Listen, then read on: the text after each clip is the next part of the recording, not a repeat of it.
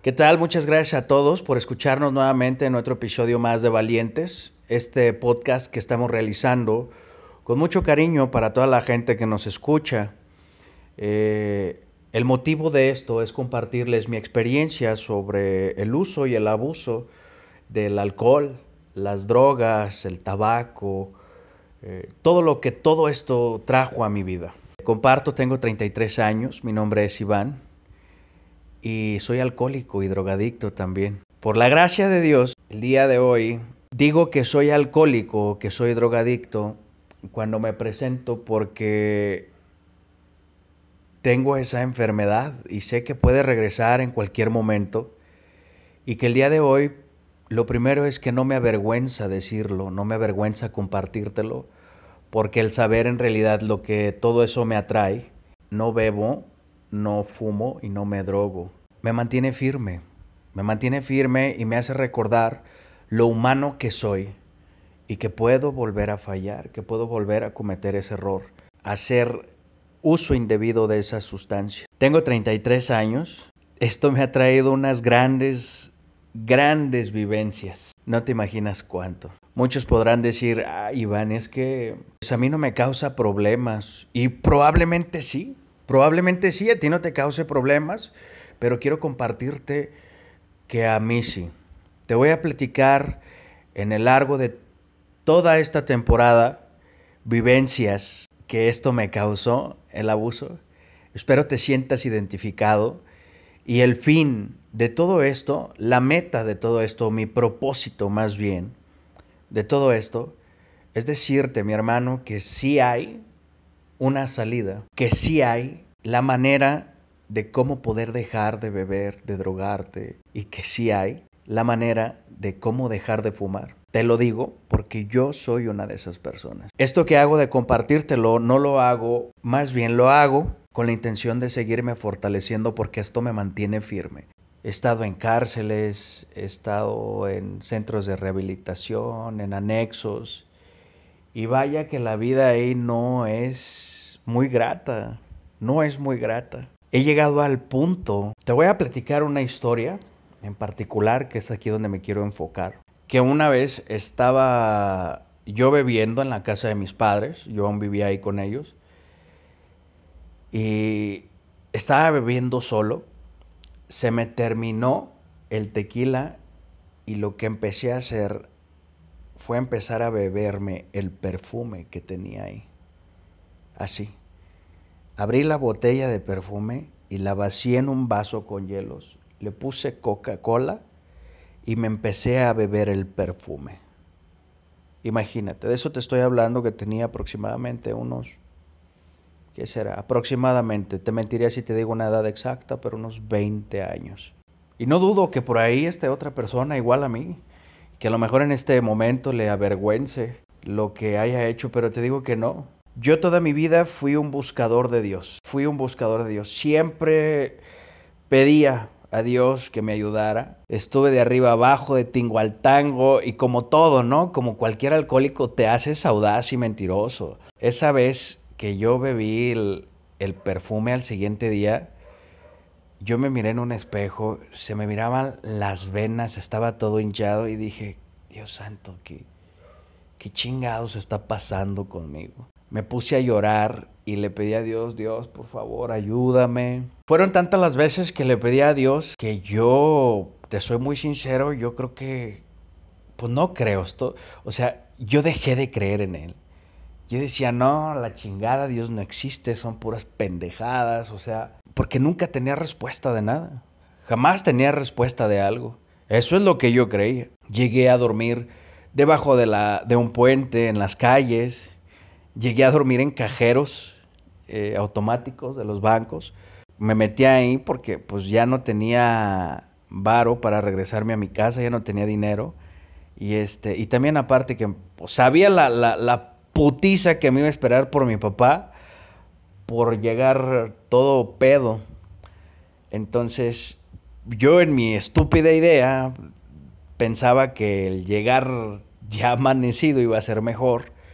Entonces, pues varias veces me tocó dormir en, los cajeros automáticos, ¿no? Ahí trancaba la puerta con las manos, con los pies, perdón, y este, y ahí me quedaba dormido para no pasar el frío. Cuando yo caigo por primera vez un centro de rehabilitación, es un centro de rehabilitación que se llama Clínica 22 de Julio. Es por parte del grupo No Amanecer. En ese grupo yo milité muchas veces. Hace muchos años que yo viví mi experiencia, como la llaman ellos. Duré un tiempo, un tiempo sirviendo, militando ahí obtuve el servicio de padrino, como ellos le llaman. Pues en su momento estuve muy aplicado y en su momento les agradecí. Pues aprendí mucho, acondicioné mucho mi físico, mi cuerpo. Este, leía mucho, se me dio mucho el hábito de, leer. Entonces, pues yo puedo decir que ahí Dios me dio un poquito de, como un descanso, ¿no? Como diciendo, a ver, hijo, pues acomódate un poquito ahí, empieza a nutrir. Una de las experiencias feas fue cuando entré a un anexo de, de los del CREA. Es un anexo que se llama Cuitseo, está en Cuitseo, aquí en Jalisco. Uno de los peores, ¿eh? De los peores. Y pues, obviamente, ¿qué va a recibir un alcohólico, drogadicto? Pues si no se alinea. Yo recuerdo bien esa vez, fíjate, yo tenía muchos, muchos días bebiendo, varios días que no llegaba a la casa pues llegué a la casa de mis papás. Siempre que llegaba pedo, yo no bajaba o no tenía el valor de confrontar a mi familia y siempre me encerraba en mi cuarto hasta que pasaran los días. Esa era mi manera estúpida de solucionar mis problemas. Entonces, una vez mi hermana subió y a mi habitación me tocó y me dijo, Iván, estás muy mal, estás muy mal, o sea, vete, estás demacrado, estás pésimo, o sea, jole, mis hermano, si no te alineas y si vuelves a fallar, cabrón, te voy a encerrar ahí en Cuitseo. Yo dije, ay, no mames, o sea, ¿cómo se te ocurre que tú me vas a encerrar a mí? Pues pasaron los días y tu cabrón, o sea, yo me volví a ir a, de fiesta, no llegué hasta los dos días después, llegué todo pedo, todo ondeado, todo puteado de las desveladas, del exceso de alcohol, de la droga, del tabaco, o sea, puteado, puteado. O sea, tú me veías y era una vil piltrafa humana. Todo madre, o sea, gacho. En ese momento yo veo como la camioneta de mi mamá sale de la cochera y ya empiezan a llegar mis hermanos, ¿no? Porque veo sus coches, yo salgo del balcón, la casa de mi papá es de tres pisos, entonces da la cochera. Y y empiezo a ver cómo se acomodan. Dije, ah, cabrón, pues tienen reunión o qué chingados. Pues resulta que estaban planeando ya mi entrega, ¿no? En eso veo que se mete una van blanca con el logo de Creat. Dije, hijo de su puta madre, esto ya valió madre. Ya valió madre. Yo estaba en puro boxer. Estaba todo, o sea, puteado, la cruda, la chingada. Yo tenía una pistola de balines. Entonces la cargo y dije, ahorita que lleguen voy a dar batalla. Pero, o sea, ve nomás mi estupidez.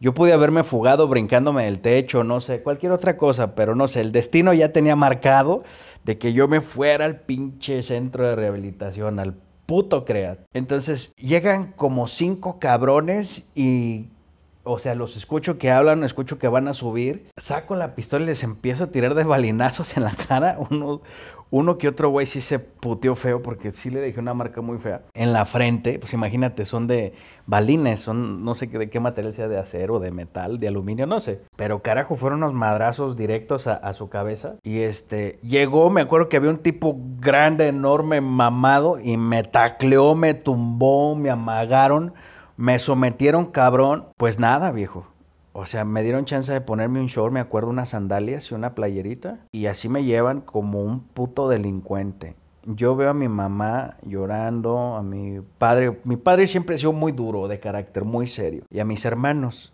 Y lo primero que se me viene a la cabeza fue lo que me dijo mi hermana.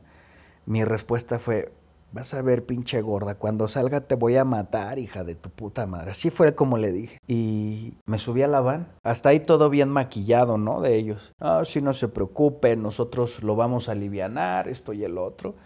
Y adentro de la pinche van me empezaron a putear estos cabrones. Y nunca se me olvidaron un güey donde me dijo, ya valiste verga, hijo de tu puta madre. Así me lo dijo. No mames, yo iba pero cagado del miedo, iba asustado, iba... Yo de ahí ya estaba planeando, pues no sé, como, como mi fuga, por así decirlo. O sea, en serio iba esposado.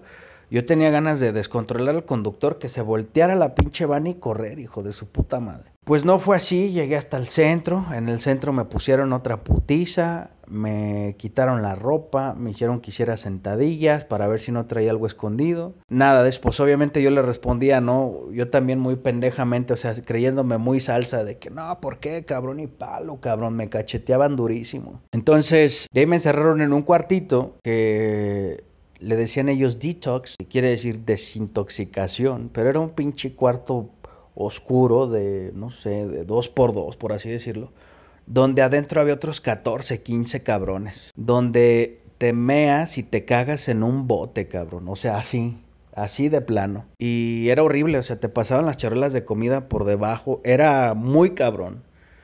Yo entré ahí, tenía un putero de miedo, llegó un güey de San Luis Potosí, donde me dijo, ¿sabes qué, Jalisco?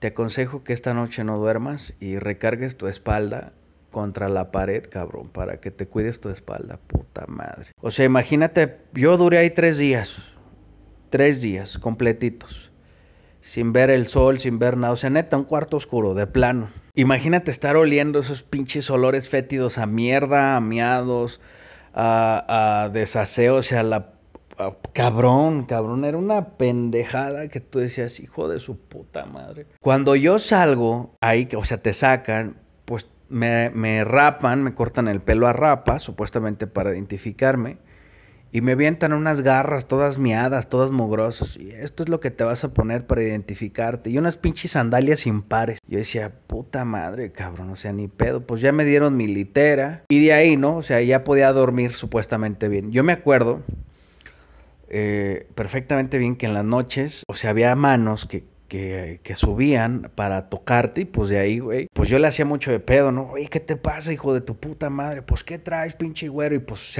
nos agarramos a madrazos y eran castigos, ¿no? Castigos, los cacharrazos, las vueltas a la cancha. Los cacharrazos son de que te ponen, te amarran las manos y te empiezan, ahí en el baño y te empiezan a dar de cacharrazos con agua fría, cabrón. Así en la madrugada o a la hora que fuera, y pues puta, güey. Me dan el servicio de, de cocina este, recuerdo muy bien que ahí, pues, como no hay cosas de armas punzocortantes, ya sea cuchillos o tenedores de metal, cortabas, te daban espátulas y con eso cortabas todo, ¿no? La colecta que, es, que hacía la camionetita, que a lo mejor, o más de alguno ha visto en las calles, ¿no? Con el logo del CREAT que van juntando las, las frutas y verduras un poquito pasadas o pan ya duro de las tiendas y todo eso, pues eso es lo que te dan de comer allá. Me brincaba eh, la primera vez, o sea, que me sentaron ahí al comedor eh, nos dieron algo, no, recuerdo bien qué era, o sea, era agua, literal, así agua con jitomate, cebolla, y no me acuerdo qué otras pendejas. Y había un güey a un lado, me dice,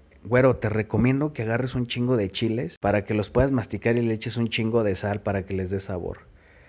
Y yo le dije, no, pinche loco, yo no sé, o sea, como para qué. Pues no le hice caso, pasó esa pendejada. Y yo dije, no me la voy a comer, esta madre sabe a, a, a mierda, sabe, o sea, culerísimo. Pues así pasó el desayuno. Dije, me aguanto hasta la comida, cabrón. En la tarde que llego para la comida, el mismo plato, cabrón, pero frío. Y llega un güey de los que le dicen padrinos. Y para que valores, hijo de tu puta madre. Y, esto no te vamos a servir otra cosa hasta que te lo acabes así. O sea, de hijo de tu puta madre nunca te bajan. Y que te echo humildad para esto y que te echo humildad. O sea, tenías que decir esa mamá de te echo humildad para poder decir, te echo humildad para ir al baño te echo humildad por un cigarro. O sea, no mames, cabrón. Neta, peor que la puta cárcel. Había gente que había estado en penales grandes y decía, te lo juro que es mejor la cárcel que esta mamada. Yo vi castigos bien culeros, o sea, gente que, que la encueraban, la sentaban en botes de chiles y lo ponían a cargar ladrillos en pleno patio hacia medias con el pinche solazo y aguas, cabrón, donde te movieras, ¿eh? O donde gacho. A mí me tocó uno de los castigos que son las, las las vueltas al cuadro, o sea, la cancha era una cancha de básquetbol, y me pusieron a hacer 60 vueltas, 60 o 50 vueltas, tú dices, ay, no mames, o sea, pinche 60, pero eran cargando cubetas con piedras, llenas de piedras.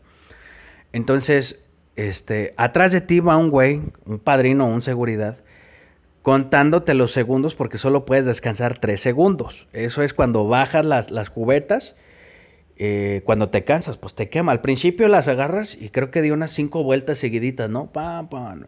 Yo las iba contando y hasta yo dije, no, me la van a pelar estos güeyes. Ya como a la, a la décima ya empezaba a calentar, entonces las bajaba y me empezaron a contar, uno, dos, tres, levántalas, hijo de tu puta madre, y pum, vas para arriba, ¿no? El pedo venía cuando pasabas de, de esa señal. O sea, Janeta ya estaba cansado, como en las veintitantas vueltas, y bajaba las cubetas y uno, dos, tres, hijo de tu puta madre, levántala, ya no puede. Y te empezaban a pegar en la cara, o sea, unos pinches cachetadones. Vamos, hijo de su puta madre, levanta. Y tú, ay, güey, o sea, ¿qué pedo con este hijo de su perra madre? No, o sea, salías con un resentimiento, pero cabrón, cabrón, porque, o sea, eran. Te pegaban por todo, hasta por mal respirar, cabrón. Y no es mentira, o sea, neta, había unas juntas que le llamaban las maratónicas donde eran, no sé, empezabas a las nueve y terminabas en la pinche madrugada. Pero si te, o sea, si no hacías lo que ellos decían, ahí te meabas y ahí te cagabas, ¿eh? Y así te lo decían, aquí te vas a mear, aquí te vas a cagar, hijo de tu puta madre, por renuento. Decías, cabrón, chinga tu madre, o sea, que siéntate bien, que en las piernas bien juntas, no, no podías ni dormir, ahí comías y ahí te meabas y ahí te cagabas, en serio. En serio, si no te sacaban y te ponían una putiza allá en los baños. No, no, es un puto infierno eso de Cuitzeo, es un puto infierno. Una vez me quise fugar, me quise fugar porque ya no aguantaba, pues, pues nos cacharon, ¿no? Nos cacharon, el, mi cómplice se brincó primero, me dejó a mí arriba en el techo y el güey cayó, se fracturó el tobillo y así corrió, cabrón. Imagínate el miedo de volver a, al pinche centro y que no hayas conseguido tu fuga eran unas putizas, ¿eh? Eran unas reverendas putizas. Igual cuando venían a visitarte tus familiares, era que si no te sacaban, olvídate, eran unas putizonas que te ponían y un sometimiento bien culero. Que por chillón, que por conmiserado, que por deshuevado, hijo de tu puta madre. Así, así, así. Cabrón. Entonces, pues a mí me tocó la putiza, me agarraron a madrazos, me sentaron en la junta maratónica al frente donde todos me escupían y me gritaban pendejada y media. No, cabrón. Y, y, lo peor del caso es que cuando mis padres o mis familiares querían ir a verme, estos putos todavía les decían, no, es que su hijo está en un proceso. Y si usted va, este, le va a interrumpir y todavía no está apto, está renuente. No mames, se sentía tan culero cada vez que llegaba la visita y no te mencionaban, tú decías, hijo de su puta madre, ¿cuándo me irán a tocar? Y sabíamos que era, o sea, yo sabía, porque, o sea, la gente que, que ya empezabas a conocer de ahí, que te empezabas a, juntar con, con, cierto tipo de gente, ellos mismos decían, no, güey, estos güey no están dejando que, que, vean a, que veas a tus familiares, cabrón. Así. Entonces, muy cabrón, muy cabrón. Yo creo que eso fue de lo peor me acuerdo la vez que me sacaron, yo me había puesto de acuerdo con, con unos guardias, unos padrinos, y les dije, güey, échame la mano, te doy mi palabra. Si tú me ayudas a salir, yo te saco, cabrón. Te prometo que te saco. Entonces, este, así pasó cuando me dejaron ver a mis familiares. Y yo les empecé a decir, no, papá, es que me tienes que sacar y la chingada. Y mi papá me dice, ya me habían dicho que ibas a reaccionar de esa manera, Iván. O sea, ellos ya me dijeron que ibas a hacer todo esto. Yo dije, no mames, estos güeyes van como 20 pasos adelante de mí, ya se la saben bien cabrón. Bien cabrón. Entonces, ¿qué fue lo que hice? Le dije, papá, mira, ya me había puesto de acuerdo. Le dije, mira, aquí es donde tienen a los señores eh, con enfermedades. O sea, los tenían en un cuarto todos miados, todos cagados. Y por cierto, asearlos a esas personas, te lo ponían como castigo ¿eh? en momentos, porque no hay, no hay personas especializadas para hacer ese tipo de cuidados, no. Los mismos internos lo hacen, pero te lo aplican como castigo. Y mira, y empezó a ver toda la miadera, los vómitos, o sea, las heces fecales ahí en el suelo y la gente ahí, cabrón. Tú decías, güey, nos fuimos al otro cuarto y le dije, mira, aquí es el cuarto de detox, de desintoxicación, donde llegué y la madre. Y pues mi papá empezó a ver todo el pedo, se empezó a hacer un desmadre bien cabrón. Y mis compas todavía, o sea, se la rifaron, ¿eh? Y mi papá dijo, ¿sabes qué? No mames, esto está de locos, cabrón. Está, esto es una mamada. Cuando mi padre exige que me saquen, o sea, todavía se ponen mamones, ¿no? No, es que si quiere que lo saquen va a tener que pagar tanto, ¿no? Pues sabes qué onda, cabrón. Esto no sé, eran tres mil o cuatro mil o cinco mil, no recuerdo bien. Pero tuvimos que pagar todavía para que me sacaran, cabrón. Mi papá los pagó se me acercaron estos güeyes, me dijeron, güey, vamos a aguantar la putiza, pero neta, cúmplenosla. Yo les di mi palabra y así fue. te platico, salí, me mentaron la madre, chinga tu madre, o sea, eso lo decían cuando lo logras, ¿no? Que llegas a salir. Y muchos güeyes, la pinche mano negra te va a traer de regreso y que su puta madre, muy cabrón. Yo me acuerdo que salí y empecé a llorar porque yo estaba sentado en la camioneta de mis papás y ellos ya venían para acá, para donde nosotros vivimos.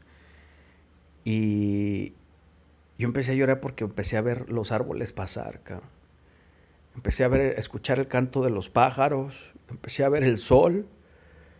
Y puta cabrón, o sea, tú decías, güey, estoy fuera, estoy fuera de eso. Ya voy a poder dormir tranquilo. Cuando llego, como, como no tienes una idea, o sea, como los frijolitos de mi mamá, bien, o sea, de estar con, con mi familia otra vez. Y cuando llego a mi habitación, veo una recámara nueva y esa mi hermana me la compró. Pues yo me agarré llorando. Nunca se me va a olvidar esa escena porque, o sea, tanto que le dije a ella y ve cómo, me premia, ¿no? Como diciendo, ella no estuvo cuando yo regresé, cuando me sacaron, pero como diciendo, hermano, ahí está, para que descanses.